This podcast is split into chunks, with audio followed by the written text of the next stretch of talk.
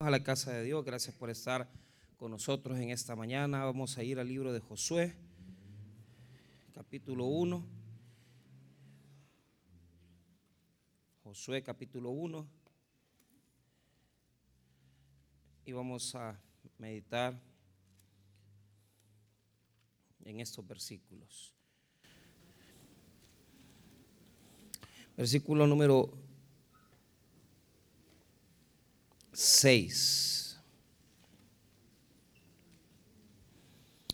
1, 6. Este, estos textos ya están más que estudiados. Solamente quiero ir. eh, hemos hablado bastante de Jesús, pero, pero como vamos terminando el año, vamos a, hablar ya de compromisos, ¿verdad? Para este próximo eh, año 2023. Así que eh, vamos a leer esos versos Josué 1, 6 en adelante. La palabra de Dios dice así, esfuérzate y sé valiente, porque tú repartirás a este pueblo por heredad la tierra de la cual juré a tus padres que la daría a ellos. Solamente esfuérzate y sé muy valiente para cuidar de hacer conforme a toda la ley que mi siervo Moisés te mandó. No te apartes de ella, ni a diestra ni a siniestra, para que seas prosperado en todas las cosas que emprendas. Nunca se apartará de tu boca este libro de la ley, sino que de día y de noche meditarás en él, para que guardes y hagas conforme a todo lo que en él está escrito, porque entonces harás prosperar tu camino y todo te saldrá bien. Mira que te mando que te esfuerces y seas valiente, no temas ni desmayes, porque Jehová tu Dios estará contigo en donde quiera que vayas. Vamos a orar. Padre, te damos las gracias eh, por la palabra que nos estás mandando, Señor, en esta mañana. Oramos para que podamos recibir de parte tuya una instrucción, una provisión de parte de tu Espíritu Santo para esta mañana.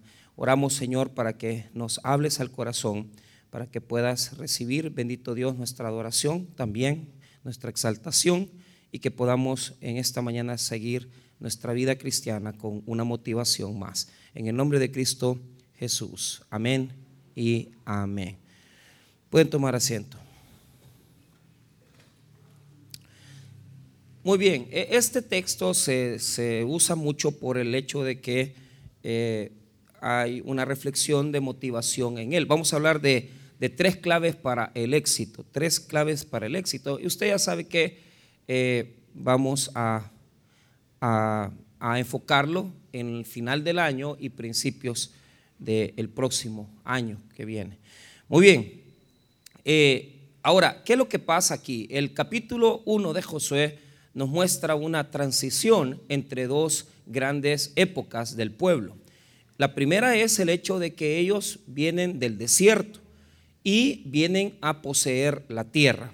Eh, adelante, en el capítulo número, eh, no lo voy a mandar todavía allí, pero ya se lo voy a explicar el maná va a cesar. Eh, esto es importante porque el maná, fíjese que por mucho tiempo, eh, para mí, el maná fue eh, una condición de castigo, ¿verdad? ¿Por qué? Porque yo decía, bueno, en el desierto el pueblo tuvo que estarse sosteniendo por, por, este, por, por, por esta provisión de Dios, pero era porque ellos eran desobedientes, porque no querían obedecer al Señor. Eh, pero eh, después, eso lo estoy diciendo hace unos 15 años, 17 años, eh, conforme fui leyendo la Biblia, me di cuenta que los salmos dice que es, es un pan de, de ángeles, o sea, es un pan de bendición el que Dios les mandó. Entonces, maná es, significa que es eso, eso es lo que significa. O sea, maná en hebreo quiere decir algo que, que, no, que no se identifica lo que es, porque prácticamente todos los días el Señor les mandaba una provisión, ¿verdad? Desde el cielo. Eh, eh, ellos tenían que eh, tomar, ¿verdad? De lo que caía en el suelo, ¿verdad? Como un tipo de grano. Y eso tenían que molerlo y hacer la hojuela para comer, hermano. O sea, no es que la hojuela cayera, sino que ellos tenían que venir y procesar esa, ese, ese, ese, ese grano, ese gránulo que Dios mandaba desde el cielo para que ellos pudieran comerlo. Entonces, el capítulo 1 es una transición entre dejar el desierto y entrar a la tierra.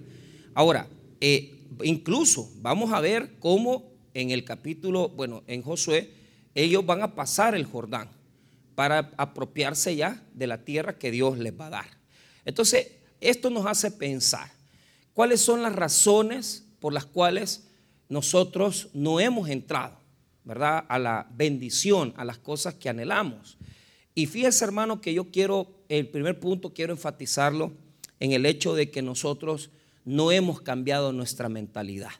Fíjese que, que parece increíble, pero si hay algo por lo, cual es, eh, por lo cual Israel no pudo apoderarse de las promesas de Dios, es por sus formas de pensamiento, sus formas de pensar equivocadas, erradas. Entonces, eh, mira, yo quiero combatir eso en esta mañana, porque a mí no me cabe la menor duda que aquí hay personas que, que todavía no han comprendido el compromiso, el énfasis que tienen que tomar en el Evangelio de Jesucristo. Y por supuesto, andan un poquito eh, perdidos en sus compromisos con Dios, en sus eh, servicios, en su adoración, no andan bien. Entonces, ¿Por qué no han entrado a la tierra prometida? Por sus formas de pensar. Muy bien. En ese primer punto de las formas de pensamiento, fíjate bien, ¿qué tipos de pensamiento podemos identificar que genera el desierto? Primero, el primer, el, primer tipo de pensamiento es los, los, nosotros le llamamos a esto la, la primera generación, los, los esclavos, ¿verdad? O sea, los hijos de esclavitud. ¿Quiénes son estos? Fíjese bien, estos personajes son aquellos hermanos que tienen papás esclavos, ¿verdad? Eh, bisabuelos esclavos, bisabuelos esclavos, o sea, cuatro generaciones de esclavitud. Entonces, cuando ellos tienen eh, eh, la motivación de Dios de ir y pasar a la tierra prometida, tremendo error, hermano. ¿Por qué? Porque estos personajes son los que se endurecen en el desierto y comienzan a decir, hey, ¿para qué nos sacaste? Nosotros estábamos mejor allá eh, eh, en Egipto, como nosotros estábamos, ¿verdad? Comiendo con los egipcios y, y pasándole el tiempo bien. Esta gente murmura, esta gente se queja, esta gente es personas que no entienden, ¿verdad? Que por delante está la provisión de Dios. Entonces, eh, yo quiero, hermano, que entienda esto. ¿Quiénes son los hijos de esclavitud? un montón de creyentes, un montón de cristianos, un montón de personas en el cristianismo que lamentablemente, eh, eh, oiga bien, el Egipto no les ha salido de la mente y el corazón. O sea, están aquí. Bueno, vamos a calmar otra vez, por favor. Este, porque quiero ir en orden y me desconcentra. Entonces, eh, la esclavitud está dentro de nosotros. El desierto está dentro de nosotros. Egipto está dentro de nosotros. Y mira, yo no lo voy a venir a molestar en este día, pero, pero les digo con toda honestidad, eh, ¿cuántas personas aquí el mundo lo llevan dentro de sus corazones? Y, están aquí, pues yo, yo, no, yo no les molesto porque yo sé que estamos perseverando, estamos luchando, pero somos hijos, hijos eh, eh, somos los, los hijos de esclavitud. ¿Por qué? Porque adentro, nuestro amor, nuestro deseo es el mundo. Es, yo, no, yo, yo quiero vivir como estaba antes, yo quiero, quiero seguir haciendo lo mismo, quiero que, Dios me tolere mis cosas. Entonces, estamos en las cosas del Señor, pero sin querer dejar lo que nos hace daño. Y, y, y, les digo con toda honestidad, mire, pasen la página ya, hombre, porque hay una cantidad de personas que han adquirido un estilo de vida mundano, tienen años de estar en esta iglesia, pero son mundanos. Somos mundanos. ¿Y, en qué sentido? Mire, seamos honestos. Hay gente aquí que, pues, tendrán sus años de estar aquí en la iglesia, pero su vida no, no ha mejorado mucho. No hay un compromiso, no vienen a más, a más cultos de la iglesia. O sea, dos cultos en la semana, el estudio bíblico y el domingo de adoración. Eso es lo mínimo. Si usted es servidor de esta iglesia y solo se congrega una vez por semana, usted está media. Y, usted quiere empujar, porque le digo esto, te quiere empujar mejorías en su vida. Usted quiere empujar mejorías. Yo no digo que va a ganar más. No, no, no. Mejorías. ¿Qué mejorías? Hey, sus hijos van estudiando, van saliendo adelante.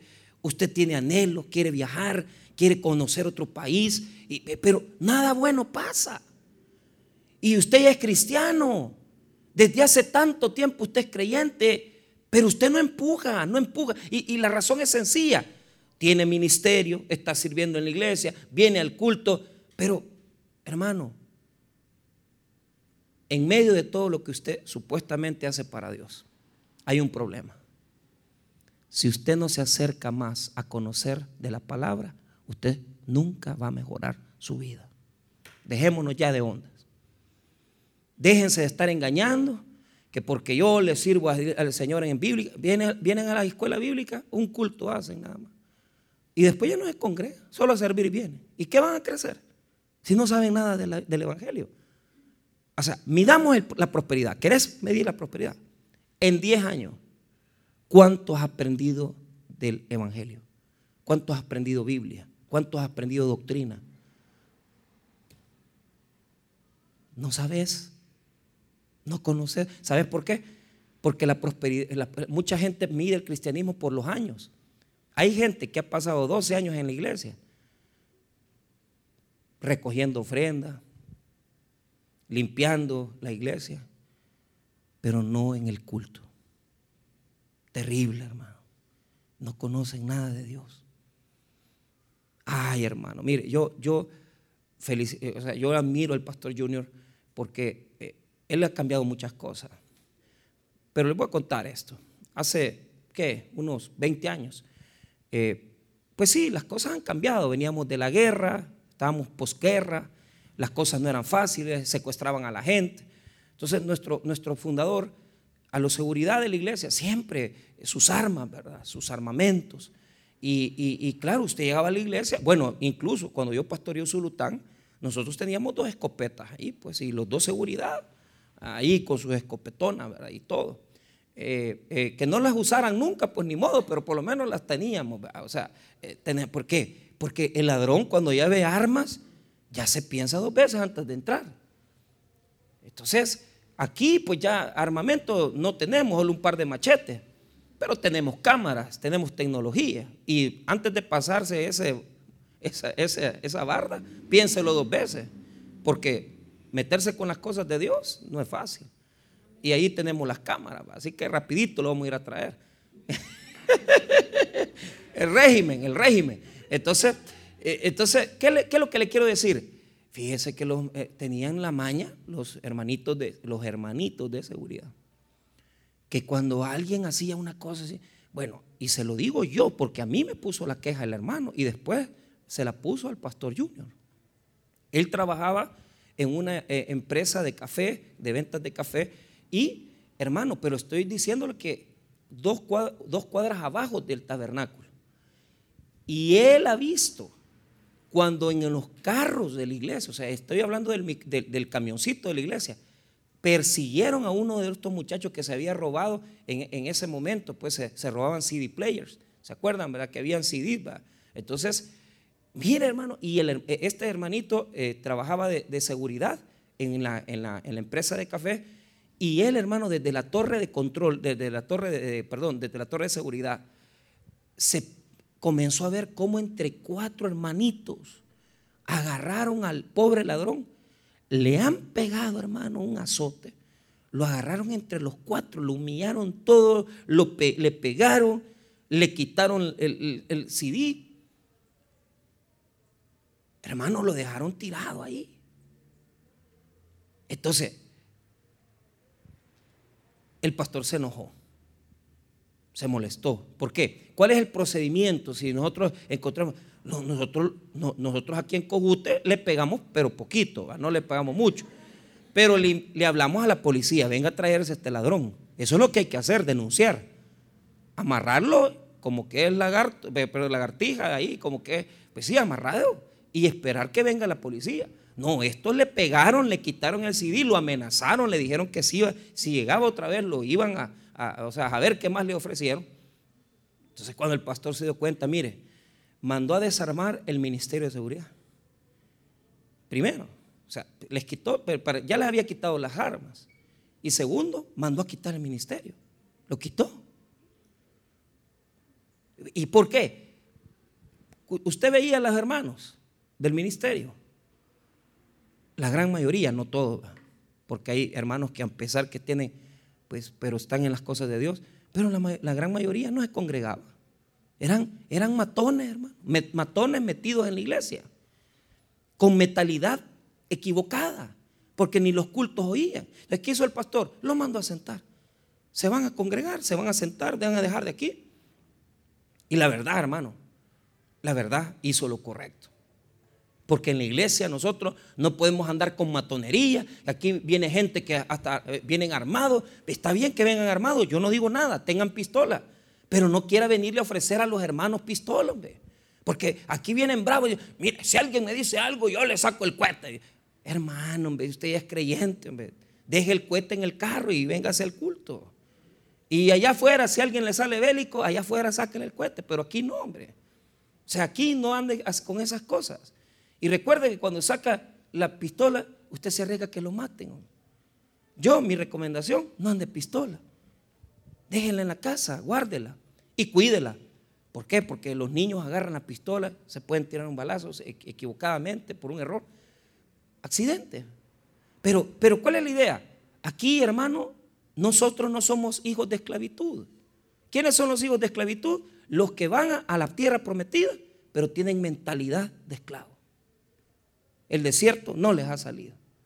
Y mire, eso eh, abunda. ¿Cuánta gente de aquí, seis años, cinco años de evangelio? Nada, hermano, no, han cambiado su carácter, no han cambiado esto. Entonces, cuando Dios le dice a Josué que van a tener que entrar a la tierra prometida, le dice tres veces, esfuérzate. ¿Por qué? Porque hay que cambiar la mentalidad, hay que cambiar la forma de pensamiento. Mire, ¿cuántas hermanitas vienen a la iglesia y hermanitos con la mentalidad equivocada? A conseguir novio, a conseguir novia. Está bien, yo no digo porque aquí tienen que ser noviazgos, pero usted ya está casado y anda buscando novia. ¿Y a dónde aprendió eso? Ah, es que allá en aquella iglesia no les dicen nada. Ah, que en aquella iglesia, aquí sí. Aquí no queremos gente así. Y si usted es así, luche por cambiar, pues. O sea, luche. Queremos gente que esté luchando. Pero aquí ya, ya los pepelepius, ya no, hermano. Ya no, ya, ya, ya gente que, ah, es que este anduvo con la fulana, la sultana. Y yo, ey, no, hombre, eso ya no, hombre, pepelepius, ya no queremos, fíjate. O sea, ¿Quiénes son los pepelepius? Malos cristianos. Ya tienen ocho años de estar en el Evangelio, nueve años de estar en el Evangelio, perseverando. Pero ¿qué es lo que pasa? Vienen y ocupan la iglesia para buscar sus intereses sexuales. Y ya son cristianos, pero no quieren cambiar, no quieren cambiar, no quieren cambiar. Y por eso Dios le dice a, Josué, te quiero que, que sepas algo, Josué. Si no aplicas estos tres, esfuérzate para tu vida, estos tres esfuerzos que tenemos que hacer, no va a haber nada, no va a pasar nada en nuestra vida. Tenemos que mejorar. Mira el primer esfuérzate, mira el, versículo número 6. Esfuérzate y sé valiente, porque tú repartirás este pueblo por heredad la tierra de la cual juré a tus padres que la daría a ellos. Mire qué, es, qué es ese esfuérzate. Hermano, lo que Dios le está demandando es, óigame bien, cambios, cambios, acciones. Nada en su vida va a cambiar si usted no hace una acción de cambio hoy. Hoy es donde usted tiene que cambiar y decir, voy a dejar esta, esta forma. ¿Por qué? Porque él sabía, Dios sabía lo que ellos eran. Dios sabía perfectamente que si no comenzaban a, ordenarles, hey, eh, mira, te voy a entregar la tierra por heredad. O sea, no necesito que, vos vengas y que agarres toda la tierra y que vayas a matar la gente. Eso ya yo te lo entregué. Solo tenés que ir a recogerlo, sacar a los enemigos de Dios de allí, porque yo te voy a entregar la tierra por heredad. ¿Y qué es lo que pasa? Cambia de pensamiento. Un cambio de pensamiento. antes de ir a conquistar la tierra, tenemos que conquistarnos nosotros mismos. Así de fácil. Este te es conquístate tú mismo. Conquista tus debilidades. Conquista tus malos pensamientos. Conquista tus fracasos. Tú sabes en las partes de tu vida que no está bien. Usted se le acercan varoncitos y le dicen, mire, que no sé qué, y, ya con aquello de que, eh, mire, probemos, seamos novios. Y, pues sí, pero que si, no te, si no te está ofreciendo algo formal, si no te está ofreciendo algo, porque ya, ya, ya viene con, sus dos hijos, él, ¿verdad? Y ya es un hombre de 40 años, 42 años, y, mire, conozcamos. Mira, yo no estoy para conocerte. Yo, si yo casarme quiero. Yo quiero formalizar mi vida. Yo no quiero acostarme con un hombre más. ¿Ah? O sea, pero ¿cuál es el problema de nosotros en el cristianismo? ¿Cuántas parejas en las iglesias de hombres que ya vienen con dos, eh, con dos hijos, con un matrimonio, y vienen y quieren ya conquistar jovencitas sin compromiso y andarlas enamorando. Y, les pregunto a usted a los hermanos, ¿y usted cuánto tiempo tiene de, de, congregarse? Ah, es que yo tengo ya nueve años, diez años. Pues sí, pero imagínense en diez años qué ha hecho. Divorciarse, dejar sus dos hijos tirados, dejar su exmujer. Y usted recogiendo eso. Y usted bien tranquilo está, ni hijos tiene. Bueno, si, si Dios le pone en el corazón, si Dios le pone en el corazón y usted sabe que ese hombre es creyente y sabe que ama al Señor y que las cosas que le pasaron fue por un fracaso, porque todos podemos fracasar, recójalo. Pero si lo que anda haciendo es buscando mujer, dígale claramente, mire, yo no, yo no estoy para eso, hombre. Yo no estoy para eso. Pero ¿cuál es el problema? No nos hemos conquistado. No nos hemos conquistado. Mira, hermano, este, este, todos los martes vamos a los penales. ¿Quiénes están en los penales? Los hermanos. Hermanos. Ah, le, pregunto yo, esto se lo medio comenté la semana pasada, una chica muy amiga de nosotros, porque yo la conozco desde hace años, pastor me dice, o sea, a la última vez que yo le vi tenía sus dientitos, una muchacha de qué, de 26 años, con una mala vida y la, vuelvo a ver en el penal. Ahora ya tiene sus 37. Los dientes dañaditos toditos. Le digo, Karen, ¿por qué estás aquí? Le digo, es que mire, pastor, mi, marido me pues sí, tu marido, cabal, desde ahí partamos. ¿Y qué hizo? Ah, es que mire, me dijo, él vendía droga y yo le ayudaba. Servidora de, de escuela bíblica, cuna. Ahí pasaba chineando. Cristiana. O sea, el Evangelio lo conoce, poco, pero lo conoce. Pero eso sí, eso sí. Pregúntele cuántos años tiene de haber aceptado a Cristo. Sus 14, 15 años los tiene. Pero ¿por qué está presa? ¿Por qué está presa? Porque no se conquistó. Porque, ¿cuál es el problema? Eh, vino el hombre, le dijo, mira, vamos a hacer esto, de, esto vamos a comer, la puso a vender droga, por eso está metida ahí, pues. ¿Cuántos años le va a caer? Diez años de barato. Y le pregunto todavía, ¿y tus hijos? Mire qué bonito. El marido los está cuidando. Él está libre y está condenada ya, sentenciada. Cristiana. ¿Por qué? Porque cuando usted es cristiano y su mentalidad es de esclavo, y usted no se conquista a usted mismo, al que le cae es a usted. Al impío no le va a pasar nada, a usted le va a pasar la, factura. Porque cuando Dios toma a uno como hijo, lo disciplina. O sea, Él no va a venir a agarrar inconversos para arreglarle la vida. Va a agarrar malos cristianos que tienen que enderezar su testimonio, que tienen que enderezar su vida y lo va a trabajar y va a tratar con usted y lo va a enderezar y lo va a arreglar porque lo que Él quiere es que usted se aparte de las malas cosas para bendecirlo. Eso es lo que quiere el Señor. Eso es lo que quiere el Señor. Conquiste su mentalidad. Mire lo que le dice Dios a Josué. Esfuérzate y sé valiente, porque tú reportarás a este pueblo por heredad la tierra de la cual juré a tus padres que la daría a ellos. Esclavos que no... ¿Qué me vas a dar, Señor? La tierra. Pues sí, pero antes de ir a, traer la tierra, quítate las cosas que no te dejan prosperar. Quítate las cosas que no te dejan bendecir.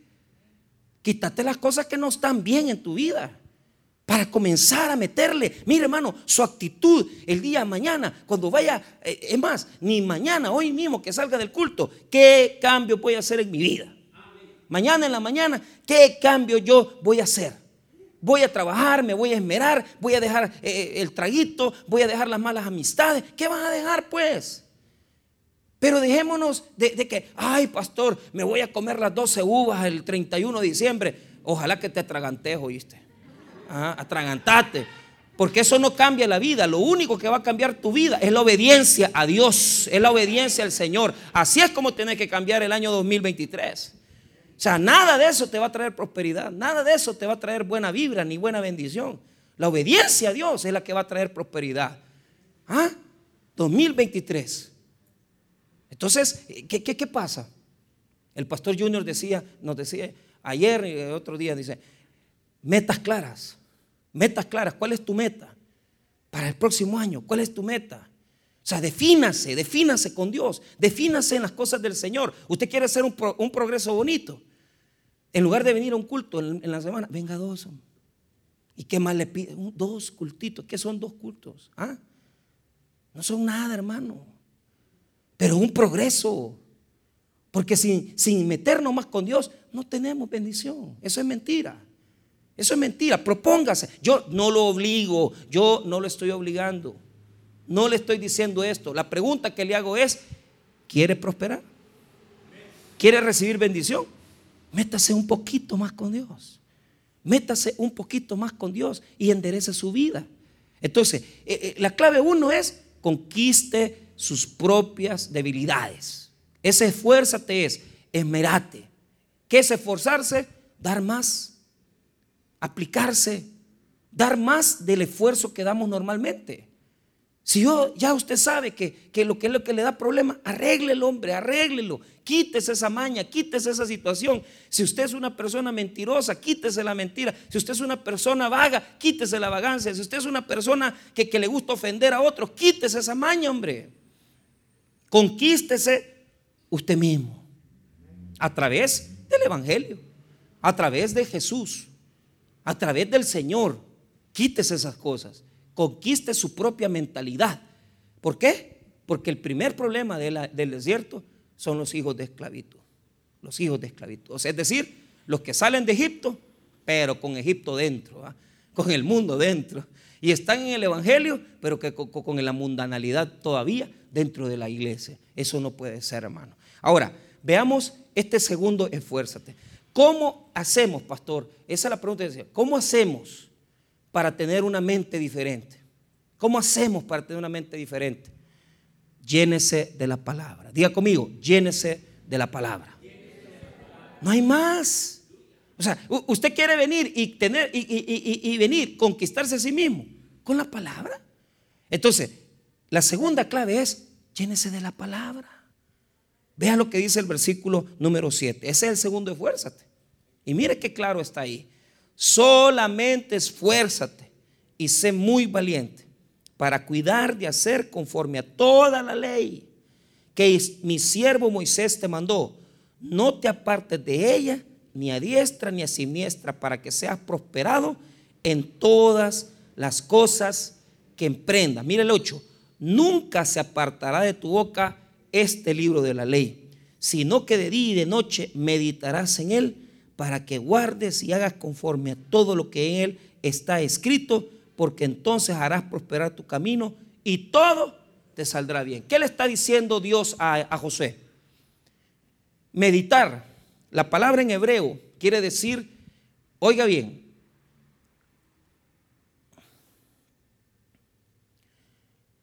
las es, una, es un ejemplo. Eh, las vacas tienen un sistema digestivo diferente.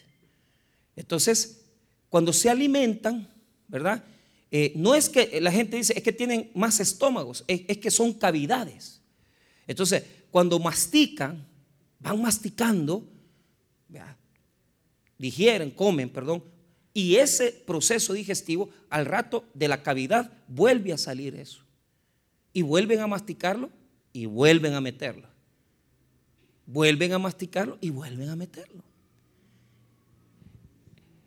Ese es el problema de la gente. Que, mire, Dios lo que manda en la Biblia no solamente es leer, sino que es meditar. Y meditar es un proceso de masticar. Cuando usted traduce esa palabra en hebreo es aquel que mastica las verdades de Dios, aquel que mastica las cosas, que las hace propias, que las hace de su propia vida. ¿Qué les enseñé la semana pasada? Les enseñé a hacer a Jesús nuestra, a ser parte de nuestro cuerpo, nuestra vida, porque Él es el pan de vida. Pero ¿cuál es el problema de nosotros? Las verdades de Dios no las meditamos, no las digerimos. Las verdades de Dios las alcanzamos quizás solamente a, oler el banquete. ¿Por qué? Porque muchas veces queremos, hermano, hacer cambios trascendentales en nuestra vida. Pero antes de hacer esos cambios, la palabra tiene que estar dentro de nosotros. La palabra tiene que estar dentro de nuestras vidas. Y esto es lo que yo les quiero manifestar. O sea, mire, si hay una segunda clave para uno ser una persona exitosa. O sea, no solamente es conquistarse a sí mismo, sino que además de eso, hermano, es llenarse de la palabra de Dios. Pero llenarse de la palabra de Dios de la forma correcta. ¿Por qué? Porque a mí me consta, pues, que, que hay personas que quieren aprender Biblia, que quieren aprender palabra de Dios. Pero, ¿cuál es el problema? Eh, el gran problema es que no tienen maneras de cómo venir y digerirla. Yo le digo una cosa. Yo ahí tengo mi Biblia. Cuando el pastor fundador predicaba. Y yo tengo en cada una de ellas, mire bien, marcado el sermón que él predicó ese día, la hora que predicó en ese día y lo que enseñó en ese día y los tres puntitos que están. ¿Qué es lo que yo hice? Me agarré de la palabra de Dios. Es que el problema es que nos agarramos mal, hombre. Nos agarramos de los ministerios, nos agarramos de, que fulano viene, nos agarramos de que, eh, eh, mira, es que el domingo vamos a ir a la iglesia, ¿verdad? Para después ir al, al mar, para después ir a comprar. Está bueno. Pero la pregunta que yo le voy a hacer es, sinceramente, hermano, ¿usted lee la Biblia? ¿Usted lee la palabra de Dios? Bueno, para comenzar, usted tiene Biblia, hermano. O sea, comenzando desde ahí, usted tiene la palabra. Porque le voy a decir algo, se lo digo con toda sinceridad. Si usted no tiene una Biblia de, batalla, usted no anda en nada, pues. Mire, esta Biblia yo la agarré hace unos, unos cuatro meses. Mire, ya manchada. Usted ve la Biblia no, mía. mire, las deshago todas, las desarmo. ¿Sabe qué hacía nuestro pastor para aprenderse los versículos? Eh, una forma así, ¿verdad? Apuntaba en papelitos los versículos bíblicos y los andaba leyendo. Eso, eso lo contaba él en sus ilustraciones. Porque cuando vino del seminario, él desconocía muchos versículos. Entonces eh, decía, me voy a aprender bien la Biblia. Y agarraba, agarraba, ¿verdad? Los versículos, los ponía en papelitos, los sacaba de la, de la bolsa y los comenzaba a leer. ¿Y cuál es el problema de nosotros? No es un problema bíblico, pues. O sea, para yo conquistar mis metas, debo conquistarme a mí mismo, ¿sí? Pero también debo conquistar la palabra de Dios y las promesas de Dios. Hermano, hermano, sinceramente, ¿conoce usted la Biblia? ¿La sabe? Porque cuando nosotros tocamos versículos y, le decimos, mire esto, lo otro, eh, hermanos, la gente no sabe dónde están en la Biblia. Bueno, ni saben dónde está. A veces yo, yo, yo, por probar, ¿verdad? Les digo, mire, busquen Macabeo. Y la gente va buscando Macabeo. Y no está en la Biblia, ¿verdad? Que nosotros tenemos. Pero la gente dice, vamos a buscar Macabeo. No está, hombre, no lo vas a hallar. Entonces, eh, busque Tobit, ¿verdad? Y, ay, me voy a buscar. No, no lo van a hallar. Entonces, ¿cuál es el problema? Un desconocimiento de las promesas de Dios. Y te voy a decir esto. Te voy a decir esto. Yo me he agarrado de promesas. Yo me he agarrado de, versículos bíblicos para triunfar en mi vida. A veces, hermano, fíjese que, que, que estábamos ahí con eso de que íbamos a pedir la visa para viajar a México. Y entonces, ¿cómo, cómo ir? ¿Cómo fui? Yo me agarré de un versículo. Y me agarré de ese versículo. Dios quitará el oprobio de Egipto. Diga conmigo, Dios quitará el oprobio de Egipto. ¿Por qué? Porque el oprobio es la vergüenza. Entonces yo había quedado tan mal porque cuando yo, yo fui a pedir la visa americana, a mí me la negaron. Y me la negaron, ¿por qué? Por desobediencia a Dios. Pero yo dije, ahora que voy a ir a pedir la visa mexicana, hermanos, yo no quiero fallar. Yo quiero hacer bien las cosas. Y lo primero que no hice cuando fui a pedir la visa americana es que oré, pero me puse a pelear con mi esposa. Y fíjate que mi esposa se acuerda, porque esta semana nos estábamos acordando que nosotros, yo tenía un pickup, un, Frontier Nissan, y parqueado, hermano, arriba, 6 de la mañana, eh, a 10 metros de la embajada, nos pusimos a pelear en el pickup, hermano. Encerrado a meras 6 de la si ni en ayuno estábamos peleando usted. Y dice, mira que vos aquí, que vos allá. Y ya cuando nos bajamos del carro, ya nos agarramos de la mano. Hipócrita, Y, ahí como, que éramos grandes santos. O sea, pues sí, como íbamos a la guerra, ¿va? pero ¿cuál es el problema? Nosotros íbamos en, un pleito. Ella quería ir por su lado, yo por el mío. Y hasta hace poco me, me confesó que ella me dijo, mira, si me hubieran dado la visa, yo me hubiera ido a vivir a Estados Unidos, te hubiera dejado. Imagínate. Qué pecadora va. Por eso no te la dieron, le dije yo. Y mira, y si la próxima vez vas con la misma cosa, no te la van a dar, le dije yo. entonces, pero, pero mire, mire lo que hice. Yo oré y, Dios me dio esta palabra: quitaré el oprobio. Y, y me puse, Señor, ¿y qué significa eso? Toda la vergüenza te la voy a quitar. Porque yo sé que eh, en la primera fuiste bien confiado, pero ahora ya no estás en tus propias fuerzas, sino que vas confiando en mí. Entonces, mire, mire lo que pasó. Una persona nos había dicho que no nos iban a dar nada. Que no, que, dijeron, el tabernáculo no es reconocido eh, eh, eh, por, la embajada mexicana, a ellas, ellos solo reconocen las carmelitas, los no sé quiénes, un montón de, órdenes religiosas católicas, y nosotros ya nos quería complejar, fíjense. Nos querían acomplejar. Y, y miren, y ustedes no llevan esto, no llevan lo otro, no les va a salir. Pues sí, pero como yo no iba confiando en el asesor, a mí el asesor me importa un pepino. Yo venía confiando en lo que Dios me había dicho. ¿Mm? ¿Y por qué es eso? Si usted busca ahí el capítulo 5,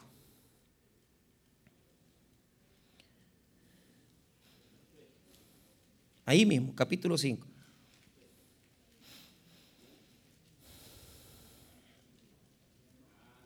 Mire lo que dice el versículo 8.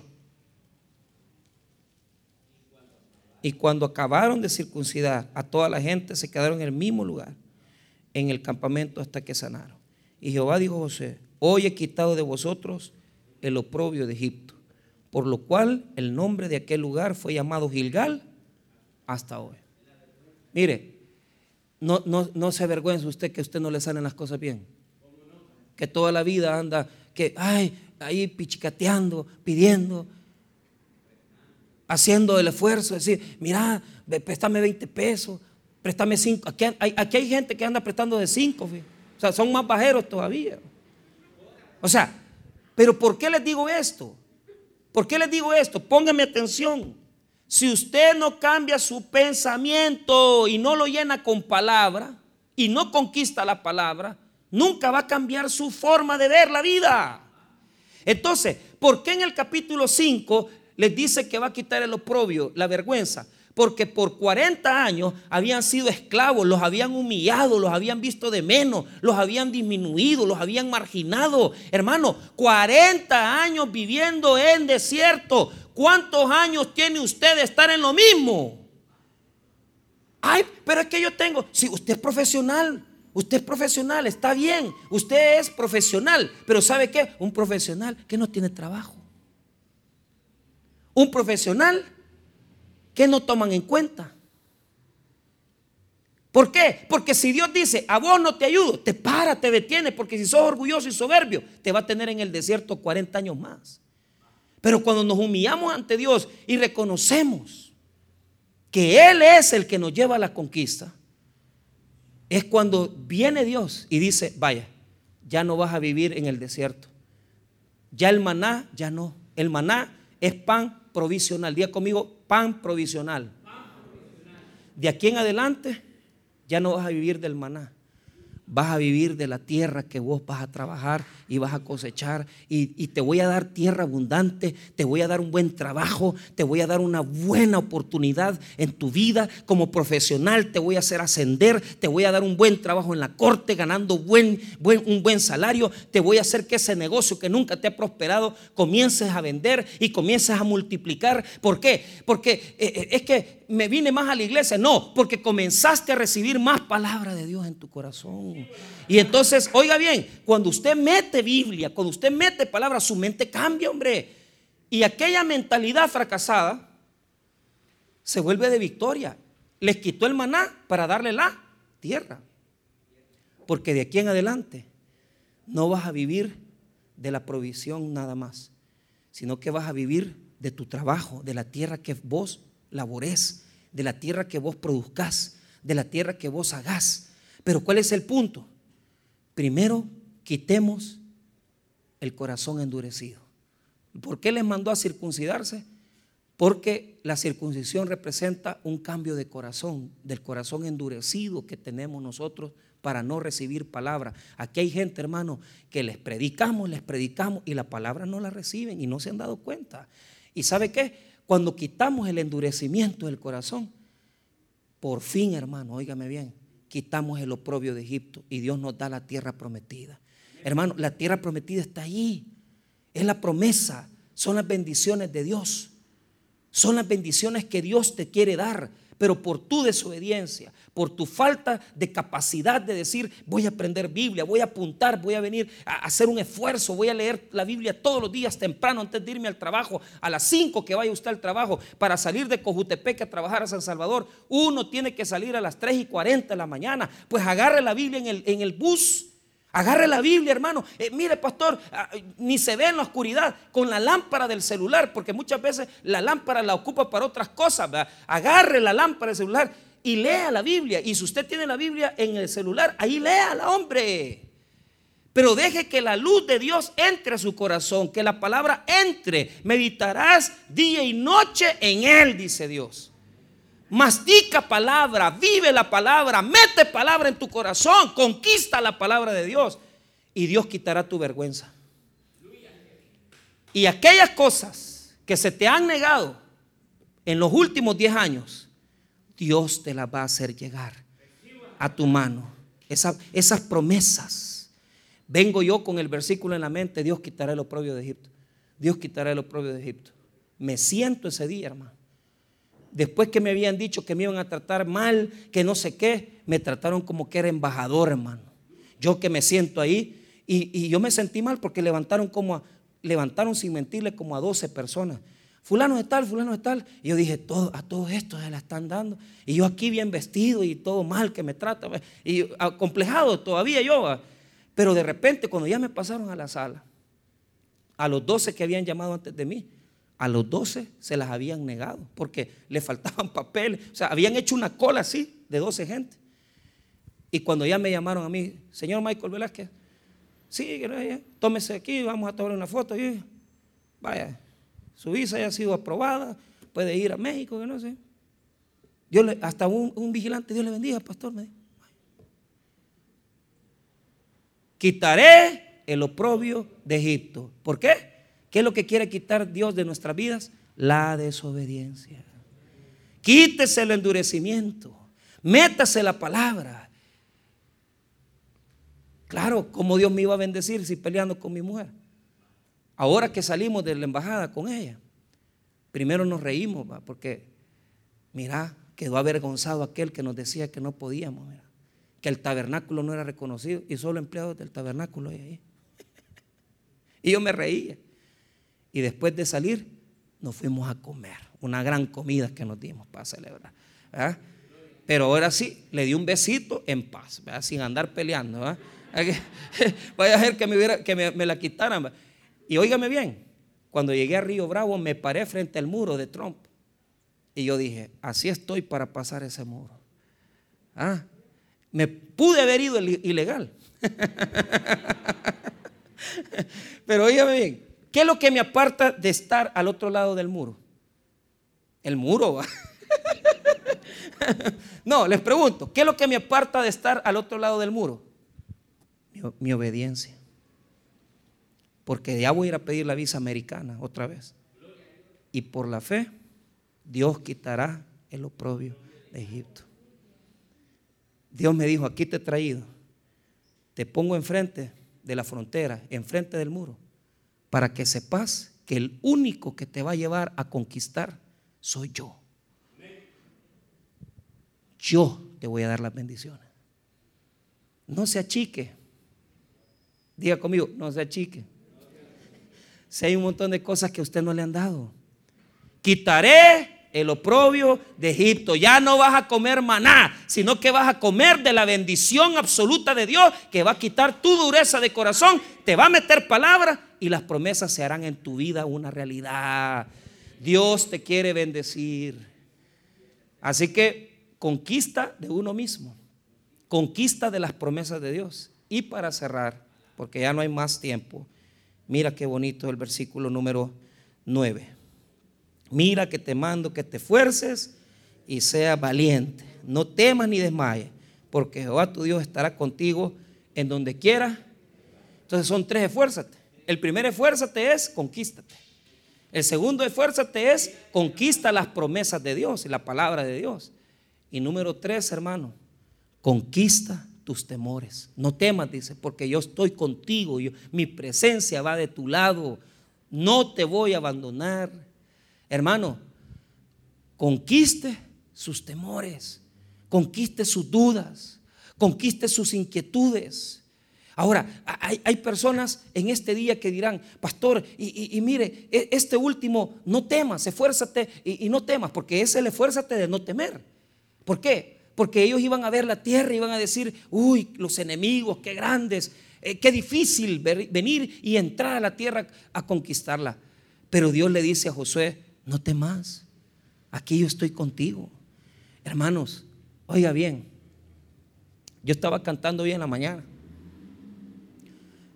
Hay una alabanza que me encanta, el, coro de, Marco Witt dice, eh, eh, eh, se llama Dios imparable la alabanza, Dios imparable, Dios de imposibles, inimaginable. Pero hay un pedacito que dice, no me falta nada si te tengo a ti, no me falta nada si te tengo a ti.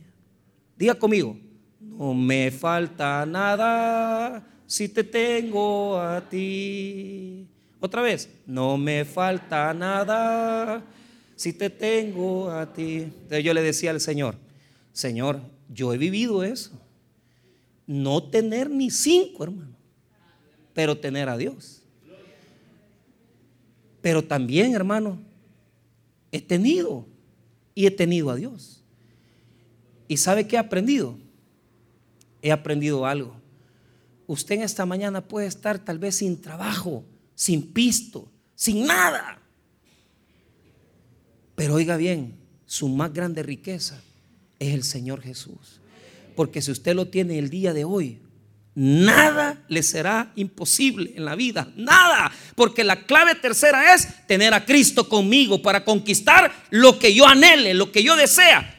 Todo es conquistable para quienes tienen a Jesús en sus vidas, hermano. No hay nada que sea imposible para los hijos de Dios. No hay nada que sea imposible para los hijos de Dios. Si yo tengo a Cristo, no debo temer a nadie ni a nada porque la presencia de Dios está conmigo, hermano mío. Conquístate tú mismo. Conquista las promesas de Dios. Y conquista tus temores, porque con Cristo todo es posible. Todo es posible. Sueñe, anhele, ¿Quiere un carro? Trabaje. ¿Y qué creía? ¿Y cómo lo va a bendecir Dios? Pues no trabaja, trabaje. Y Dios lo va a dar, ya va a ver. Ojo, trabaje, porque es donde Dios hace lo imposible. O sea, usted hace lo posible, que es trabajar con diligencia. Y lo imposible lo hace Dios. Ahora, le voy a dar una recomendación. Vaya, impóngale manos al carro. Este es el carro que yo quiero. ¿Ah? Mira, te voy a contar algo. Yo he tenido algunas motos en mi vida, algunas mujeres. Entonces, cuando yo entré hace muchos años al grupo del, pastor fundador de moto, yo llegué en una mi moto que hasta fiada era y, hasta me la tuvieron que quitar porque no la pude pagar. Pero yo vi un muchacho y dije, qué bonita esa moto, chula, una moto preciosa. ¿Cómo yo no quisiera? ¿Y cómo voy a tener si gano mal, mal sueldo? Bueno, sin trabajo estaba, pues, y, y cómo es Dios. Nueve años después, la estaba estrenando. Nueve años. Yo la estaba estrenando. Pero nueve años antes, sí la quería, pero no la podía tener. Nueve años después, pastor, y entonces ganaba más, tenía más pistos. No. Oiga bien, hermano. En nueve años después, Dios ya me había transformado. Me había quitado tantas mañas y me había quitado tantas desobediencias que Dios me la, me, la regaló. Y bueno, fue tan bonito que hasta el precio, hermano, me salió, pero bellísimo. O sea, una cosa que Dios puso, esto es tuyo. Porque yo no tenía, no tenía el dineral ese. Pero Dios lo puso. Y como cuando Dios lo pone, ¿qué va a hacer usted? Usted agárrela. Cuando las puertas de Dios se abren, ¿qué tiene que hacer usted? Entre, camine y salga, porque Dios se las está dando. Y así le voy, le voy a decir algo. He soñado con terrenos. He soñado con mi primera casa. No la tengo. Pero la voy a tener. Por la fe. Trabajando todos los días, obedeciendo, caminando en la fe. No es porque tenga más es porque, hermanos, Dios transforma la vida del hombre y nos hace entender que si nosotros cambiamos, Dios también nos bendice. Cambiemos, humillémonos, que Dios quiere bendecirnos en este año. Vamos a orar, hermanos. Padre, gracias por tu palabra, gracias por tu misericordia, gracias por tu bondad. Eres bueno, Dios. Usted en su corazón, dígale a Dios, Dios, eres bueno Gracias Dios por tu bondad, gracias por tu fidelidad. Me has bendecido tanto, me has dado tantas bendiciones. En esta mañana te damos gracias, bendito Señor. Si hay alguna persona que quiera aceptar a Cristo en su corazón, yo te invito a que vengas aquí, que te pongas de pie, que recibas al Señor, porque sin Cristo nada podemos.